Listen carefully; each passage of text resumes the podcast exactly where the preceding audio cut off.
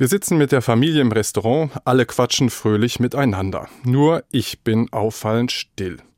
Meine Frau merkt das und fragt, was ist denn mit dir los? Ich seufze, ja, tut mir leid, ich muss eigentlich noch einen Beitrag fürs Radio vorbereiten und mir fehlt eine gute Idee.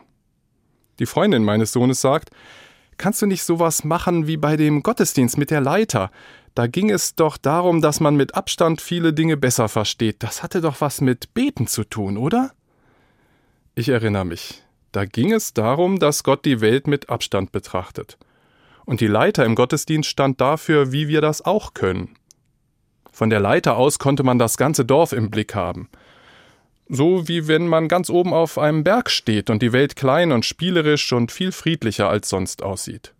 So wie Gott die ganze Welt im Blick hat.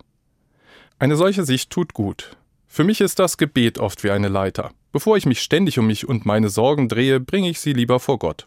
Vertraue sie ihm an und bekomme dadurch Ruhe und Abstand. Ich lasse mich darauf ein, dass Gottes Horizont viel weiter reicht als unserer. So sehe ich nicht nur seufzend meinen kleinen Bereich mit seinen Fehlern.